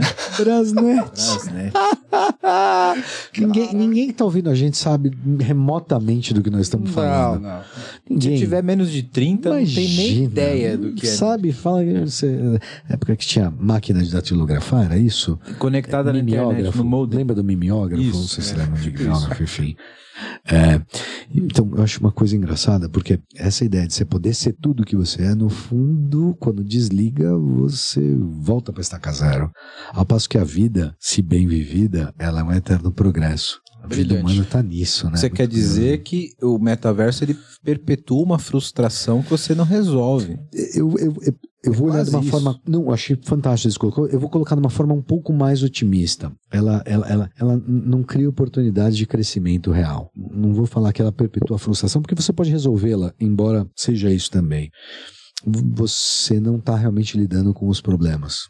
Você está Fuga. dando bypass. É, é uma fuga. Você está dando bypass, porque você tem como dar um bypass, porque é um mundo virtual. É. Então você pode criar um avatar. Então, esse é um ponto. Outro ponto que eu achei curioso, dos vários que vocês falaram agora, e eu vou olhar do ponto estritamente biológico. Então, enquanto você está na vida, você precisa de luz solar para fazer vitamina D. Você precisa comer fibra para você poder evacuar direito. Você precisa tomar água para você poder urinar legal. Você precisa comer carboidrato para você poder. Então, é engraçado que do ponto de vista biológico, você está sendo colocado por desafios atrás de desafios todo dia. Se você malha, se você lê, se você dorme direito, se você cultiva suas amizades, se você trata bem as pessoas que você ama, se você reza, se for a sua pegada rezar, e você tem inúmeras tarefas e coisas para crescer. E no metaverso você só tem aquilo que você quer fazer. Eu acho engraçado, tem zero desafio desse Zero. ponto. É é. É zero desafio. É um mundo do, do glacê, do, do, do doce, do Dunkin' Donuts. Entende? É, é, é, um, é, é um mundo que você só confeitaria. Era isso que eu tava pensando. É o mundo da confeitaria. Se a gente na confeitaria fala, vou querer aquilo. Cara, eu lá, adorei o Marco. Lá, É sensacional. lá. Porque é isso. Você. Qual é o desafio? Mas, Colocar mas, assim, cara, qual é? voltando no primeiro ponto que a gente falou aqui, você sabe qual era a primeira crítica do Half-Life? Do Second Second, Life. Life? Half-Life era legal, o Second Life Boa. tanto. Mas a, a, a, a- principal crítica do Second Life é que era um joguinho que não tinha o que fazer. É, você entra lá e fica interagindo com outro avatar. Mas você sabe, não sei se vocês lembram, a IBM teve um espaço no Second Life. Tinha um espaço com 12 profissionais Várias da IBM. empresas tinham representação e teve cara pagando Isso. uma grana. Eu lembro que na época eu desenvolvia software, eu estudei como desenvolver é, prédio, essas coisas, porque era uma tendência na época. Morreu, estudei de trouxa. Mas eu, eu, eu ainda fui, baixei SDK na época pra entender como era o Half-Life. Porque, Life. caralho. Tu tá muito afim de dar uns tiros, hein, cara? É o Counter-Strike que não, que não sai. Você sai do Counter-Strike, mas o Counter-Strike não sai de você. A né? gente tá falando de Mirk e tal, tá falando de época, só de que é de Lan House, cara. Pode Lan crer. House. Lan House. Isso, isso aqui, Isso, Second A Lan. House era quase um metaverso, né? tu ia pra aquela isso, parada e esquece da vida é. real. Botava Jesus, o corujão, que eu fiz de corujão. Nossa, Nossa. Nossa, e aí era tiro de, a noite inteira. Mas, mas é muito louco isso, porque é, esse ponto que você colocou, Marcão, que a, a vida, ela te desafia e você se molda sobre os desafios da vida. O metaverso não tem esse filtro, não tem esse desafio. Então, as pessoas criam uma imagem do que elas gostariam de ser caso não tivesse esses desafios. Zero. E aí você começa a pensar por que que você faria isso full time? Por que que você faria isso 100 dias, por exemplo? Quer dizer, a partir do momento que você faz isso 100 dias, e aí você percebe e fala assim, pô, mas e aí, qual que é a real disso? Pra onde eu vou com isso? Como é que eu evoluo? Não tem evolução propriamente dita, né? E, e- e esse é um problema. A gente pode mimetizar um monte de coisa, mas a vida é tão complexa, né? E ela é tão bonita nesse ponto. E ela é bonita porque ela é complexa. Não vai além. Deixa eu tentar traçar um paralelo, ainda que ousado. A, a estética, lá no, no, no podcast Beyond the Cave, a gente é muito, a gente é muito centrado nos gregos, né? A gente gosta muito de falar de coisas do classicismo antigo. E a estética suprema dos gregos era a tragédia da época, que é a tragédia grega, né? Então, quando os gregos iam para o teatro, que foi criado lá, no drama, que foi criado lá, em Atenas, você tem Ésquilo, Sófocles e, e outros mais, é, a ideia era que o personagem central do, do drama, da tragédia, ele passa por uma dificuldade bizarra. E todo mundo é lá para ver o drama do cara. A, obra maior desse é Édipo Rei. E ele, basicamente, na tragédia, ele mata o pai, tem um incesto com a mãe, tem vários filhos com a mãe. Você imagina se hoje seria um escândalo? Nossa. Imagina. Você imagina naquela época, parricídio, casei com a minha mãe, tive filhos com a minha mãe. Os caras falavam, você fez o quê? Então, existia um despertar da alma do sentido da tragédia. As pessoas só estavam vendo aquela drama, mas a ideia do drama era transformar as pessoas em melhores, porque elas olhavam até onde ia o espírito humano. E você você era des- a vida te, te, é, te trazia para um negócio tão bizarro que você era enchido de vida, sabe? Você saía daquele teatro pensando na sua vida, pensando, dando graças a Deus, inclusive, que a sua vida era boa pra caramba e você não podia reclamar muita coisa, não. Toca aí sua vida, que sua mais vida é boa. Você saía mais feliz, Mas né? essa é ideia, Aristóteles fala, ela purgava tudo que tinha de ruim na alma e preenchia de coisa boa. Você é grato e a gratidão é muito boa, entre outras coisas. E vo- você, no dia seguinte, aquilo ainda estava reverberando na sua mente. Minha pergunta é, quando você está no ideia de metaverso, confeitaria, cadê o desafio? Perfeito. Cara, falou. ca- pe- peraí, peraí, peraí, que agora a gente precisa, precisa de um minuto de reflexão sobre isso. Então, Um minuto peraí. de silêncio. Um minuto de reflexão. Peraí, cara, agora te desceu lá, lá. Não, não, agora, um minuto Peraí. de silêncio que meu corpo físico morreu só existe no metaverso. Peraí. Cara, a, a, a consequência imediata do que você falou aqui, Marco, cara, é, é um negócio que, que traz consequências, na minha opinião, extremamente danosas para a sociedade. Porque se você diz que as pessoas elas tinham uma vida ruim, uma vida difícil, elas encaravam uma tragédia e isso fazia elas encararem a vida de uma forma melhor por causa de uma narrativa ruim, qual é o comportamento esperado do inverso? Porque, veja, eu tenho uma vida que tem. Todo mundo tem os seus problemas, tem seus desafios na vida, certo? Quando você está olhando a sua vida perto de uma vida de um cara que se fudeu pra caralho, como você falou, numa tragédia grega, etc. E aqui a gente pode falar palavrão, tá? Não sei se no Beyond que vocês falam. Um monte. Então, aqui tá liberado. Então, o cara olha, ele se mo e- e- Eu percebo isso como ser humano se projetando pra frente, como evolução. É o que você disse. Porra, eu, minha vida não é tão de bosta assim. Tem, tem, tem situações piores. Mas como é o inverso disso? Como que eu vou me comportar e como eu vou projetar a minha vida, que talvez não é tão ruim, mas eu tô convivendo numa história, num fluxo que é tudo muito bom, que é tudo muito perfeito. Será que eu vou me projetar para trás? Ah, Isso foi tão nevrálgico, tão central, tão na cabeça do prego dessa martelada. É, me vem à cabeça a ideia de resiliência, que é um problema moderno, né? A gente, cada vez mais se, vai se queixando das gerações mais novas como falta de resiliência. E parece que você tem que ser forjado. O Sêneca, que é um estoico romano, que eu adoro, ele falava, uma das várias frases dele era: é, o ouro é forjado no fogo, assim como os grandes homens são forjados na adversidade. Então, é como um bom jogador de qualquer esporte que você pegar. Ele é bom depois que ele passou por várias adversidades, ele aprendeu a jogar aquele jogo, ele deu os pedalas dele. Porque se ele só joga jogo A fácil. gente chama isso na TI de ralar o cu no asfalto. Muito obrigado. Muito obrigado. Eu tô tentando de falar de ralar o cu no asfalto de outra forma. Isso. E o cara bom só é bom depois de ter ralado muito com no asfalto. E aí você fala assim, esse cara é bom, esse cara ralou muito com no asfalto. É, tem uma outra, uma outra metáfora que eu gosto que fala assim, é mar tranquilo nunca fez marinheiro bom. E aí precisa disso. Então, quando você está nesse universo, até onde está fazendo pessoas melhores ou piores. Sei. E aí você pensa que tem o tio Zuck por trás disso tudo, com um propósito ulterior, indo para uma outra realidade, você já não sabe mais qual é a ideia do metaverso, NFTs, para onde está indo esse negócio todo. Tá indo para algum, inegavelmente está indo para algum lugar. E o progresso tem isso, né? Ele vai tratorar. sabe qual a questão central de tudo isso? É que o consumo, ele não traz dificuldade. Ele não forja as pessoas. Então veja, se a ideia é você ter um ambiente onde as pessoas consumam e que gere vendas e que que eu, eu não vou te causar uma dificuldade para você ser um ser humano melhor, Marco, porque eu quero que você compre um NFT de gatinho, beleza? Porque isso vai me gerar uma comissão e vai fazer a empresa crescer e etc, né? Então, volta na nossa questão central da parada. O quão isso pode ser prazeroso para as pessoas, é legal eu colocar foto de sushi no Instagram. Né? Eu volto no sushi lá. né? Porque 90% das fotos do Instagram são E sushi. sushi é bom. Nossa, Sushi sushi é é bom. bom. Exatamente. É, é legal eu colocar minha promoção lá no, no, no LinkedIn e criar uma, um, um meta-eu projetado sobre o que eu gostaria de ser, né? Porque nem tudo que está nas, nas redes sou eu, está ao lado que eu quero mostrar, ou o meu lado superlativo, né? E, e isso mostra os meus desejos. E para o consumo, toda empresa que, dese... que quer levar ao consumo, o que, que ela quer saber? Quer saber os seus desejos. Então isso é perfeito do ponto de vista comercial, sabe? Mas tem esse ponto filosófico e social da coisa. Você O- falou- Qual é a consequência disso? Você falou perfeito enquanto adjetivo, do ponto de vista social, mas eu poderia também usar o adjetivo perverso, que é curioso, Que se encaixa perfeitamente mesmo. É. Eu- eu- eu- você tem filhos? Não. Eu, tenho um filho pequeno, tenho um filho de 4 anos.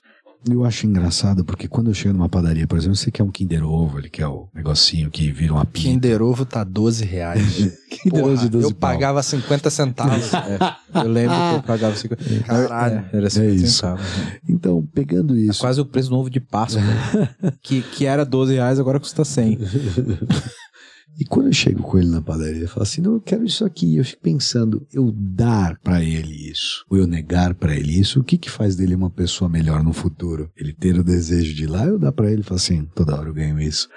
Eu achei isso curioso, entende? No sentido de recompensa. Meio pavloviano. Alexander Pavlov, sabe? É, Experimento de Pavlov. é isso. Eu não sei o quanto que esse reflexo pavloviano de recompensa imediata tá construindo ou criando um problema maior. Eu vou ne- nesse que você tá falando, Marco, Marco, eu tô muito dentro dessa reflexão, porque sabendo que como funciona o nosso cérebro do ponto de vista do aprendizado. A gente aprende quando existe algum desequilíbrio ou desconf- ou desconforto do estado que a gente estava antes. Se a gente evolui com desconforto, é óbvio que a dor gera possibilidade do crescimento. Tem gente que vai para a ladeira abaixo, mas tem gente que dá a volta e evolui e assim segue, né? Então, a, ps- a psicanálise também fala isso. O crescimento surge a partir da dor. Em vários momentos isso é percebido.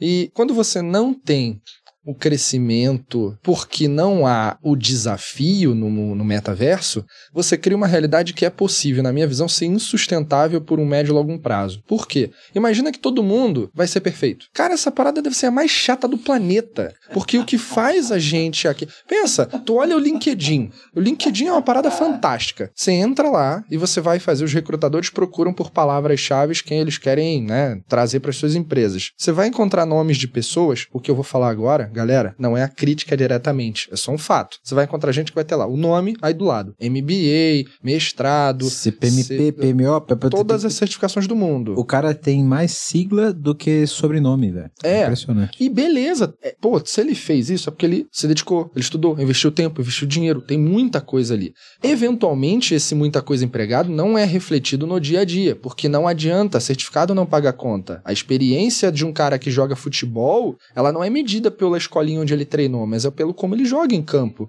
Então são muitas variáveis e só aquilo não é suficiente. Aí o cara que vai pro metaverso e diz tudo aquilo que ele gostaria de ser, é pegar o bonequinho, a customização do avatar e falar: minha experiência, jogo de RPG, experiência, 10 de 10.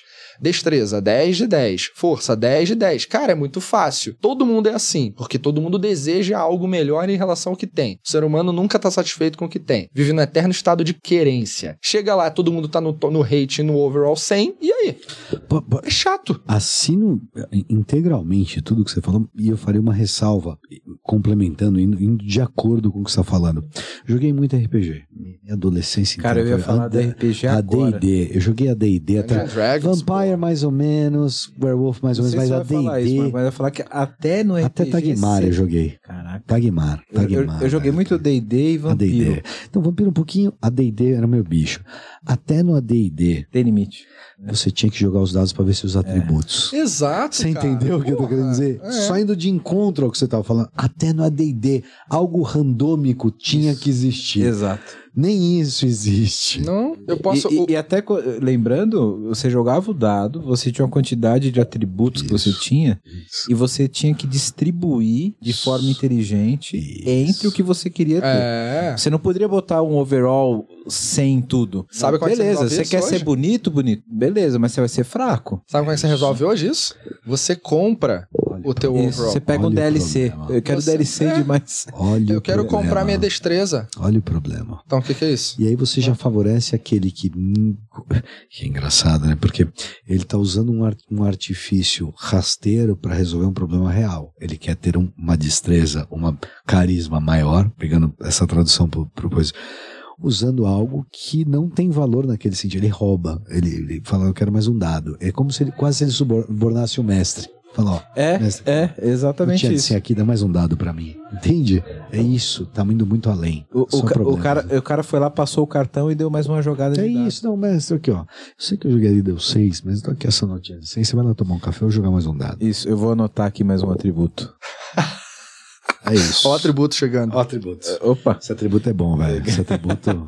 sangue de Baco. Fa- fazer uma, uma, uma pergunta off-topic, Uhum. Marcão. Seria o RPG o primeiro metaverso analógico? Putz, pergunta Nossa. muito boa. É uma pergunta tão fantástica que quando você falou RPG, você me fez voltar no tempo, eu tava te ouvindo falar.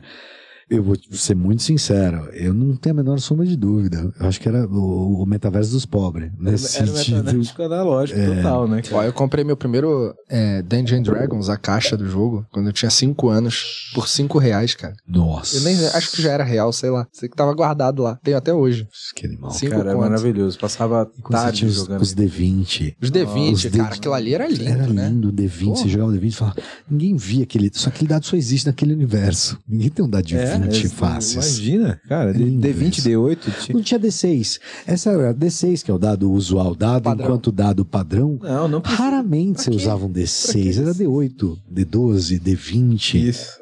Maravilhoso. É, é, caso, é, era um desafio ao Euclides. Fala, olha, essa geometria você não imaginava Cara, que existia. Pensando agora aqui, essa evolução do que nós estamos hoje, ela, ela nasceu no RPG, sabe por quê? As primeiras projeções das pessoas na internet começaram nos RPG online. Se você parar pra pensar nos RPG, ó, Rabo, que. Rabotel, Tibia, Tibia. tudo isso, cara, era, era um meta, era um RPG Sem online. Avança aí no tempo. É, Minecraft. Não, aí tem um gap que eu parei de jogar e passei- comecei a trabalhar, que eu não lembro. eu parei no time Rabotel. Aí dali, dali em diante, aí eu já fui pro Second Life, porque eu já tava estudando como programar, velho. Mas deve ter tido algumas outras, alguns outros aqui no meio do caminho. O Minecraft é o mais Minecraft, comum, né? É. O- o- não existiria Minecraft sem Tibia. E o Minecraft, eu não, não- Por exemplo, tem o Roblox, né? Não conheço. Sei que tem. Tem o Roblox. Roblox, é isso. Fortnite. Fortnite. O LOL, League of Legends também, de certa forma, talvez. Ah, não- mais talvez, né? Não sei. Sei. Tem que começar a trazer uma galera mais nova pra É, esses isso aí, episódios. vamos ver. É, a galera que joga, né, cara? Bom, você que tá vendo esse podcast da hora, tá vendo um monte de problema aqui que a gente tá colocando, né? E quer uma ajuda aí na sua empresa, faz o seguinte: entra no site aqui da vmbears.io que a gente pode te ajudar. E aproveitando, se você for um profissional da área de tecnologia e tá afim de trabalhar numa empresa legal, um monte de colega gente boa e tecnologia de ponta, manda um e-mail para peoplecare@vmbears.io. Posso aproveitar esse ensejo de falar de coisas mais novas e, por falar em pessoas mais novas, temos que falar em futuro também. Eu acho que a gente fez uma crítica muito sensata a- a- ao, ao que é o meta, né? Mas aí eu gostaria de perguntar para vocês dois e saber a opinião técnica bem embasada de aonde está o futuro disso? Porque esse negócio ele tende a ir para um futuro. Existe um não só um business, um nicho, um- uma perspectiva de mercado e uma perspectiva tecnológica que tende a expandir, sendo mais nominal. O Zuckerberg não está gastando dinheiro nisso à toa. Ele não gasta dinheiro à toa, ele sabe onde está indo. Ele existe uma aposta. Ele pode falar, agora não está muito bom, mas vai ficar melhor. Para onde vai isso? A que se presta isso? Qual Você o não, futuro você não disso? tem uma pergunta um pouco mais fácil? Lá, um- uma prova sobre Platão, sei lá. Uma pergunta- de repente pode, Pode ser uma, perguntar até É, sobre. porque- Sei lá, você não tem aí uma pergunta aí Quer dizer, sobre... aonde- a- qual o rumo disso no sentido de pensar que se isso é uma aposta real, e cada vez mais vão existir coisas que se projetam no meta. Eu vou, eu vou pegar um, um outro ponto que eu sei que não tem muito a ver, mas acho que complementa. A ideia de realidade aumentada, enhanced reality, ou augmented reality, que é uma coisa bizarra, Google Glasses, sei lá, essa, coisa que é essa interface, Sim. é, sei dar Marcão, eu, eu acho assim, cara. Também com muita humildade e suposições no ar. A gente tá fazendo, tá vivendo uma- um processo de experimentação significativo do poderio tecnológico que isso é capaz de né, nos ofertar. Eu sempre vejo a tecnologia como o veículo para alguma coisa que pode mudar comportamentos, criar modelos de negócios, né? E tudo. Então dá pra gente fantasiar muita coisa ainda. Eu não sei o quanto ter certeza. Eu gostaria muito de saber o que passa na cabeça de um Zuckerberg da vida é, de um Elon Musk e por aí, né? Mas eu fico pensando, ainda na linha do escapismo, da fugacidade, será que em algum momento você não vai poder, na vida, por não saber lidar com os problemas reais e você é, achar aquilo tão insustentável e acabar indo para uma câmara, entre aspas, criogênica, porque não é criogênica, mas para você ir lá, para passar as suas noites de sono, ou mesmo dentro de casa, você ter uma infraestrutura que te permita conduzir o teu sono a algo que influencie o sonho conduzido, o sonho planejado e você sonhar no, meta, no metaverso. E isso fazer com que ao longo daquele processo, quando você acorde no dia seguinte, você está mais disposto, porque processos químicos aconteceram durante aquela influência do metaverso no teu sono e influenciar a tua saúde, influenciar a tua disposição, influenciar até teu processo criativo. Será que isso não é um business? Você conduzia é, sonhos guiados isso é Inception. Isso é a origem, isso, Leonardo DiCaprio. Cara, aliás, eu, eu, eu adoro faço, Leonardo DiCaprio. Eu faço uma dupla boa com, com o Victor nesse podcast, justamente porque ele é muito mais visionário do que eu, cara. Ele, ele, ele, ele vai. ele vai longe. Ele vai longe. Eu gostei que ele foi pro sonho. Ele, ele, deu a brecha de falar. Não é exatamente metaverso, porque é metaverso. Também não é muito realidade, é algo onírico. Ele, ele, no é sonho isso. casava. No ele, sonho ele casava. Joga a régua lá em cima. Gostei, gostei. Imagina gostei, você poder sonhar todos gostei. os dias a mesma coisa, porque aquilo te conforta. É você escolher o que você quer sonhar. Você quer Isso viajar, pode ser um você negócio. quer viajar pro Tahiti? Quero viajar pro Tahiti. Essa noite vai ser você é. no Tahiti. É, é exato. É. Eu, eu sou um pouco mais pragmático e sou um pouco mais realista. Eu acho que no médio prazo, não diria no curto, diria no médio prazo, o metaverso ele vai convergir para algum tipo de plataforma onde você tenha as suas informações de forma unificadas, de forma curada por você mesmo, onde você crie um perfil seu sobre aquilo que você quer e que vá te trazer, a princípio, conveniências para o teu mundo real. Eu, eu não vejo hoje o metaverso ainda como algo que você vai se transportar para um outro mundo no médio prazo. No longo prazo, no longuíssimo prazo, eu vejo a perspectiva do que o Victor falou de você ter algumas questões um pouco mais avançadas a respeito de, de uma coisa mais psicológica, etc. Comercialmente, hoje, Marco, eu acho que o objetivo a médio prazo do Tiozuki é esse. É tipo, você Cara, você tem uma plataforma aqui onde eu tenho o teu perfil profissional, eu vou te oferecer uma pós-graduação. Você tá com uma dor de cabeça, você vai pôr o VR, eu vou te, vou te botar com o médico, fazer uma teleconsulta contigo aqui agora e você vai receber o seu. Isso tá né? alcançável agora. Sim, eu tô, tô falando que a gente conseguiria é. fazer agora a curto prazo, sabe? Sensacional. O, o que você. O, o, que eu vejo como possibilidade tecnológica e que eu acho que é o próximo passo do, da, do meta, sabe? É, é entender com quem você fala, é entender o que você posta, com quem você, você se relaciona. Eu crio um mundo onde eu tenho o teu perfil. Quer falar com o médico? Cara, põe o VR e você vai fazer uma teleconsulta agora. Acabou a cerveja da geladeira? Tá lá o, o, o delivery que vai te mandar a cerveja porque viu que você tá sem. Mas ainda muito como conveniência do mundo físico, do mundo real. Um adendo ao mundo real. Um adendo, é. é. Eu, eu ainda vejo isso como o, o, metaverso como o seu segundo mundo auxiliar, porém unificado, porque hoje nós temos vários outros mundos. Uma né? ideia de convergência. Isso. Existe uma convergência. O quanto isso aqui não é um metaverso? Fantástico. Não, sim, é. Sim, é. Isso aqui é uma extensão da tua vida, cara. Isso aqui é um braço. Vocês conseguem imaginar como é que era a vida antes do telefone? Nós vamos ter que explicar em algum momento para as pessoas mais novas como é que era a vida sem ninguém te achar num telefone. É bizarro. Cara, vocês têm telefone? É tão bizarro. Vocês têm telefone em casa? É, linha fixa? Não. não. Ninguém tem, mais. Só para é lembrar, é só para lembrar, só para lembrar. Pensando né, nesse sentido, ligava para linha fixa e falou assim: residência de não sei o que. Tipo, você tinha que falar o que que era, porque a residência, com quem você quer falar? Gostaria de falar com Falou, quem? Joana, peraí que eu vou chamar ela. Linha telefônica era um business. Exato. Vendia, anunciava. Seis mil. Vinha com ações. Vinha com ações da, Então, da empresa. hoje, a gente não tem assim, você liga e fala assim, ó, fulano aí. e- Falou, eu queria falar com fulano. Não tem isso que eu ia falar com fulano. Não, você hoje ligou você- pra pessoa. Primeiro que hoje você não liga pra ninguém. Exato, você, Você não manda liga. áudio no Você WhatsApp. manda áudio, você manda... É um negócio. É. É, é engraçado, você tem que explicar. como- Eu lembro quando teve. Eu tive um pager. Eu tive Porra, um pager é, esse teve cara é pager? Tive chique, pager, né? tive pager. Porra, tu teve também? Tive um Ah, colete vocês são tava- muito gente. Eu tive aquele que só Eu não- mostrava a hora do camelô. Eu, eu- eu não sei por que que eu tive um pager antes de ter um pager, celular eu com, um tipo, pager. 14 anos. Mas Eu tive um pager com 14 anos. É.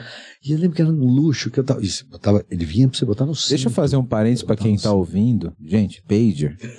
Deixa- vamos explicar o que Explique, é um pager. explique o pager, por favor. Pager era um dispositivo onde você colocava no cinto, como o Marco falou.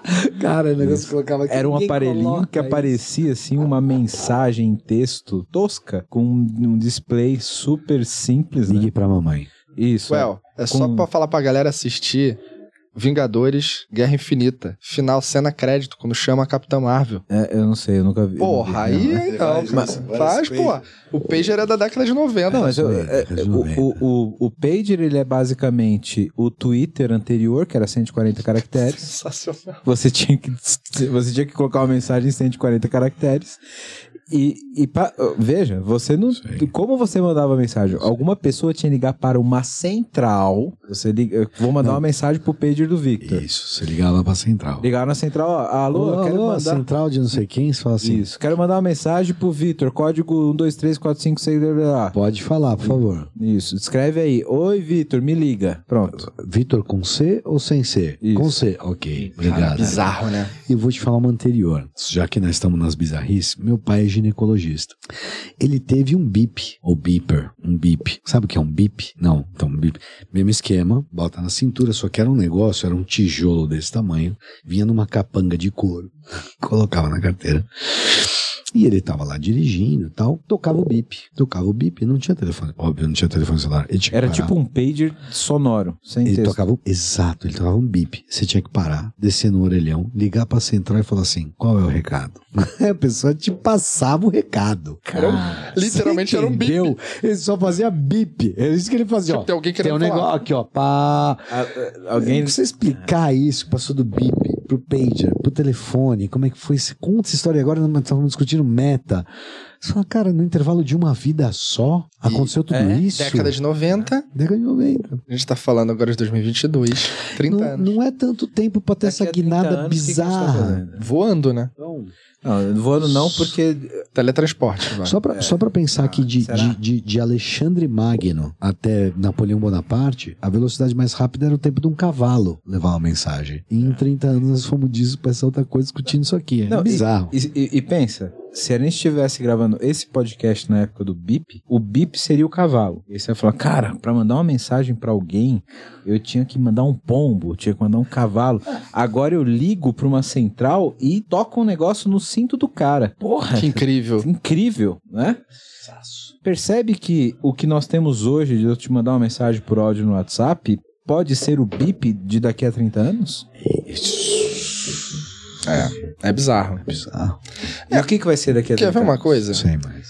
Você tava falando ainda da lógica do futuro. Vamos fazer um, um exercício de tendencionismo aqui. Futurologia. é Futurologia. Você sabe que eu faço imagina. parte de uma federação de estudos de futuro, né? Sério? É. Sério mesmo? Sério. Ah, que animal, gostei. Desde 2018. É, tem alguns brasileiros lá, é bem legal. Mas a, a questão é a seguinte: vocês assistiram Black Mirror? Alguns, Algumas alguns, coisas. alguns. Episódio. Vamos lá ver se eu lembro. Aquele Episódio. que a gente comentou no. Eu não sei se a gente comentou em detalhes lá. Não, não foi, foi bem superficial. Bem superficial. Vale a pena o comentário. Acho que é o episódio 1 da quinta temporada do Black Mirror, que é o Strike Vipers, ou Viper Strike, não sei. É uma simulação, é um jogo, é o nome de um jogo isso, tá? E pra quem lembra aí do Street Fighter, né, o jogo clássico, vi, vi, vi. basicamente é uma simulação disso, de um, uma, a narrativa gira em torno de um jogo de videogame que é parecido com o Street Fighter. Jogo de luta. Com o cara do Capitão América. Que Esse. Esse episódio Esse episódio é, é incrível. Episódio é Porque treta. qual é a ideia ali? Imagina que dois amigos se Longa jogam, data. Longa, Longa data, data. amigos de longa data. jogam lá o videogame, passa-se 10 anos, eles se reencontram, aniversário de um deles, tecnologia evoluiu, videogames evoluíram, o jogo evoluiu também. Um deles está fazendo aniversário e recebe de presente do amigo o videogame, o jogo e a tecnologia acessória para jogar o jogo em ambiente imersivo. Tipo um Neuralink. Neurolink. O cara bota um Que negócio. o cara sente e ele, E tem ele as entra no jogo. Imersão. É, Ele, imersão ele total. apaga no mundo físico Opa. e ele é basicamente vê o- se, se está ali como personagem. Só que o que acontece? Quando ele está ali dentro do jogo como personagem, ele pode ser qualquer personagem do jogo. Então, um homem no mundo físico pode ser uma personagem mulher lá dentro. Ponto um. Ou qualquer coisa parecida. Ponto 2. Você a física do jogo muda quando você está lá. Quando você joga aqui, né? O boneco é dois pra cima, ele dá dois saltos, não é isso? Bolinha, bolinha, meia lua, X. Dá Hadouken. Pra frente, pra frente, pra Ah, frente, pra baixo. pra cima. Pô, é isso aí. É isso Lá aí. dentro, você tá lá, você faz o que quiser. Então, você não precisa respeitar a física da programação que o jogo propõe. Você pode E correr, nem as suas próprias andar. características. né? Nada. Exato. E aí, o que acontece com esses dois amigos, cada um nas suas casas jogando o jogo? Alerta de spoiler, Alerta. eles se comem no jogo. Exatamente. Você viu que você já sentiu que vinha alguma coisa nesse sentido. né? Coisa boa não vai vir aqui. É, vai Esse papo tá esquisito aqui, ó. Mas um escolhe um. tem, tem um outro episódio do Black Mirror. Não, de- mas- só um detalhe, só pra fechar isso, rapidinho. Um escolhe um personagem mulher, outro personagem homem, que fisicamente, para aquelas duas pessoas ali, são atraentes, só que são dois rapazes Isso. heterossexuais até então, que lá dentro tem um relacionamento e eles começam a acessar o jogo só pra se relacionarem, só pra terem fazer sexo, se pegarem. E isso cria uma- um aspecto filosófico de reflexão que é, pô, somos homossexuais? E o conflito psicológico do caralho. Total. Bizarro. E um deles é casado. imaginou. E um, um deles é casado. E o outro que é solteiro tá numa pegada boa, assim. Ele é um cara de sucesso. É. Ele namora umas minas mais novas. Ele é aquele cara que tá na, na vibe. E o outro é um casado, dois filhos, uma mulher legal Você imagina, tipo, você tá ali, você é um cara hétero, normal, você tá pegando uma gostosa no jogo, que é o João. E aí? Eu Vou te falar o pior. O cara que é o cara hétero, que tá na pegada, é o cara que vira mina no jogo. É. Essa é a bis... Entende? E ele é que Só pra tenta botar em o outro. perspectiva. O cara que é o pegador na vida real, no jogo ele vira mina. E ele que tenta o outro o tempo inteiro. E ele que fica atrás do cara que é casado. É. Entendeu? né? E eles Black falam, Mirror, pô, né? mas isso não é traição, não, não é, mas não sei o quê. Mas é melhor que. E aí chega o ponto. É melhor que o mundo físico. Eles falam. É O melhor cara- do que qualquer esse cara coisa da pesada, ele falou assim: Eu já entrei no jogo várias vezes. Já me relacionei com vários jogadores que ele também não sabe só, né? Mas não foi igual com você. É. É. E aí? E aí? Quanto isso altera as percepções do que a gente tem hoje? Fica discutindo quantos gêneros nós temos. Imagina como vai ser essa relação no metaverso quando isso for acontecer. Quando o Neurolink, que é um futuro, na minha opinião, escrito, vai rolar, aí você vai ter sensações efetivas de algo que seria talvez inalcançável no mundo físico. E aí? É que aí eu acho que a gente vai começar a ter conflitos sobre o que você é e o que você poderia ser. É. Aí, aí a gente. Mas de certa forma, Aí é ele, ele, ele extrapolou. Vitor extrapolou, mas de certa forma nós já estamos discutindo isso. Né? Nós discutindo os avatares já são quem é, é, de certa forma, assim. É que talvez hoje nós não tenhamos a experimentação física de A real extensão. É, Mas o problema já está dado. sim. E aí, acho que era isso concordo, que eu estava falando nessa análise de futurologia Sim. que ele estava colocando. O problema está dado. É, para onde vai? Quando, quando a gente fala que, por exemplo, uma mulher ela entra num jogo com um avatar masculino porque ela evita certos tipos de problemas, ela está experimentando um, um pouco do que é a sociedade posso, posso masculina. problematizar mais ainda? No mundo de hoje em dia, ela pode falar assim: eu estou lá como avatar masculino porque eu sou masculino. Entende que eu tô onde eu, eu tô querendo fazer uma fusão do mundo de hoje com. Ela pode claramente colocar e falar assim: eu sou porque eu sou assim. Lá eu me liberto. Tal- Entende? talvez porque já não é. Sim. Porque nesse jogo. Nesse eu, eu jogo entendo que tem esse aspecto, mas tem Entendi. aquela que foge do que acontece com ela, não. Sabe, ela tem uma repressão sendo feminina e que ela quer saber como é o outro lado. Como é Você não colo- ter. Você colocou sabe? do ponto de vista de curiosidade, que eu entendi. E eu acho que a pegada desse episódio começa Sim, assim. que é diferente. Começa uma É, curiosidade, é, sim, vão sim. jogando um jogo e a coisa. Mas a problemática tá tão dada hoje em dia que eu posso te falar que pessoas vão entrar e falar assim: lá eu sou feliz, porque Sim, pelo menos não tenho a menor dúvida. Entendeu? Isso é um serviço. Isso vai virar um serviço de entretenimento. É isso. E aí, A Lan House é acabou, isso. mas imagina agora tu A ter Lan esse House tipo é coisa. isso. É. Vem, vem- vem aqui Porra, que você vai ser jogar. um monge tibetano por um dia. Fala sério, não, vamos mandar real. Quem nunca aqui. Vocês assistiram Cavaleiro do Zodíaco? Porra, Porra. assistiram. Quem nunca tentou Episódio nostalgia inverter o fluxo do chuveiro igual o Shiryu inverte o fluxo da cachoeira? Porra! Fiz várias vezes, cara. Nunca consegui. Que bom que você nunca conseguiu. Por isso Porra. que você tá aqui são até hoje. Então, agora. Talvez se você tivesse conseguido, você não estaria aqui, né? Pois é, agora imagina fazer isso no metaverso. Pode. Sim, exato. Entretenimento. Então, futurismo. Exercício de entretenimento via games numa experiência transcendental. Você vai vender isso, cara. Imagina, você tá pagando hoje 7 mil reais num PlayStation 5. Sei lá se tá esse valor. Quanto não vai custar essa parada lá na frente? Se não viabilizar né, comercialmente isso que a gente tá falando, aí também é uma parada só que vai ficar na ideia. É. Também não, não dá pra ficar rasgando dinheiro. Mas são possibilidades. Muito bem, cara. Estamos aqui caminhando para o final do episódio. Cara, qu- quando a gente dá uma pirada assim, parece que passa mais rápido o episódio, né? Porra, Então, voou. voou mesmo, Voou. né, cara? Caramba. É. Até bebi menos, tomei só três canequinhas. Tanto. Eu acabei com o jar de água aqui, ó. Olha só, cara. Vai- Vai ficar bêbado com isso aí, cuidado. cara, Pelo menos, talvez eu não precise do- dos serviços do nosso amigo aqui. é. de nefrologista você não vai precisar tão cedo. Caso você precise, Vitor, eu tô no metaverso, eu tenho um consultório lá. Sensacional. Sensacional. Muito bom, muito bom. Cara, acho que a gente nunca teve um episódio tão profundo, né, Vitão? Tão, tão, Muito. né? Foi, e, foi muito e- bom. E que pegou né, de maneira bem geral, ao mesmo Sim, tempo que é. profundo, as nuances que preocupam e as possibilidades do metaverso, né? Sim, porque é, é, apesar da gente estar falando num- num podcast de tecnologia, eu acho que toda tecnologia ela nasce do conceito. E esse papo do conceito que nós estamos falando, ele tem que ser feito, sabe? Isso vai evoluir, a gente vai ter outros episódios para falar sobre implementação disso, se vai ser API, se vai Web ser via 3.0. VR, Web 3.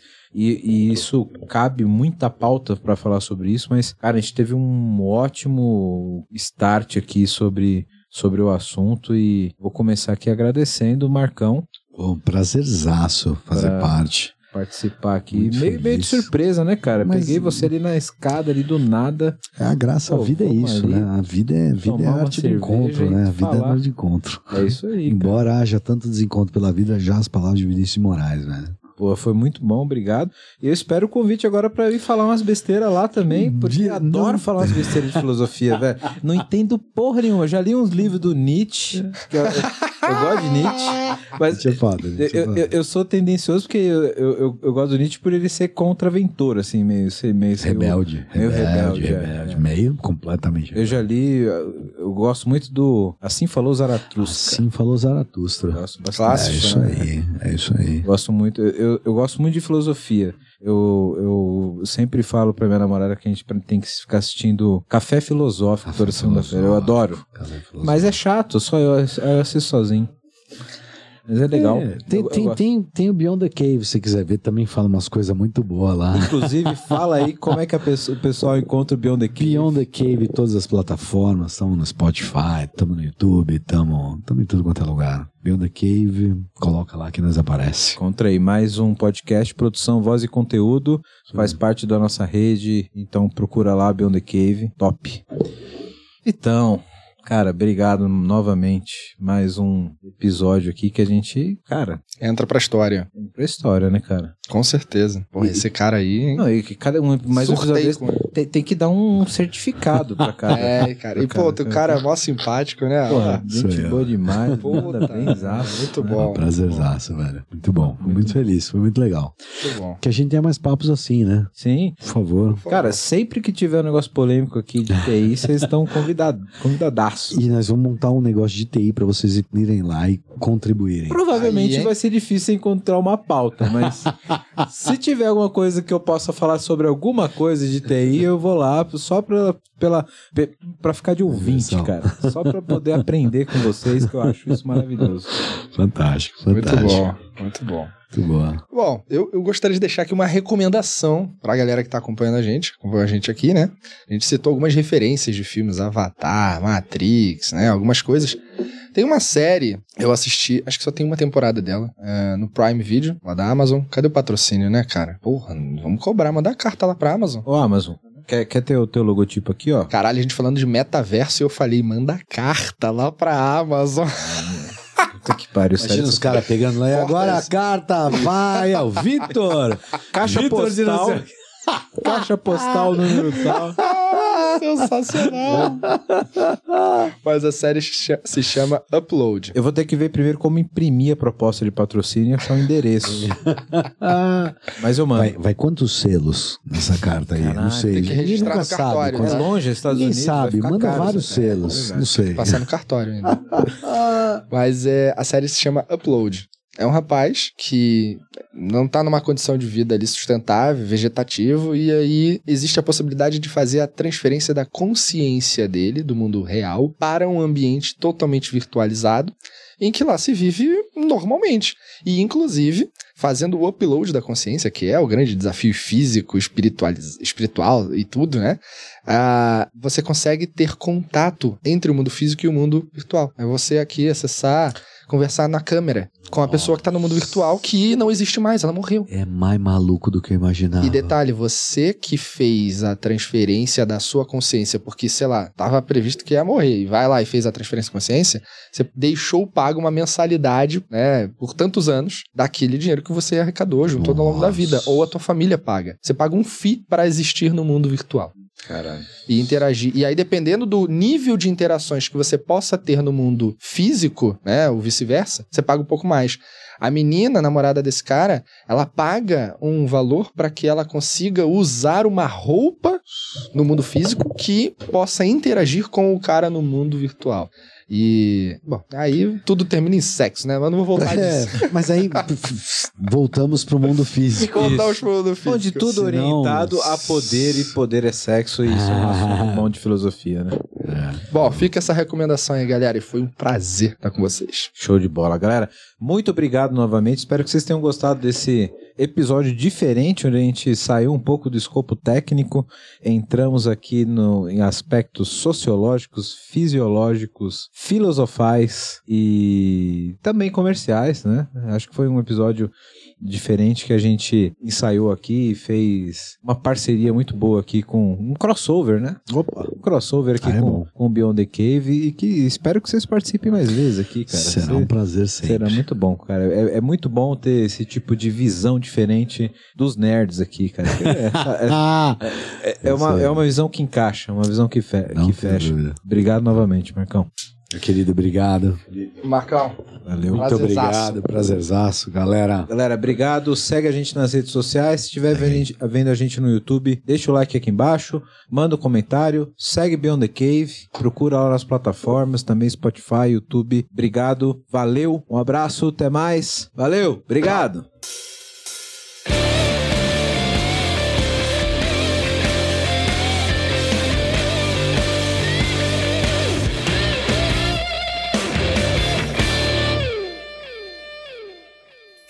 Uma produção, voz e conteúdo.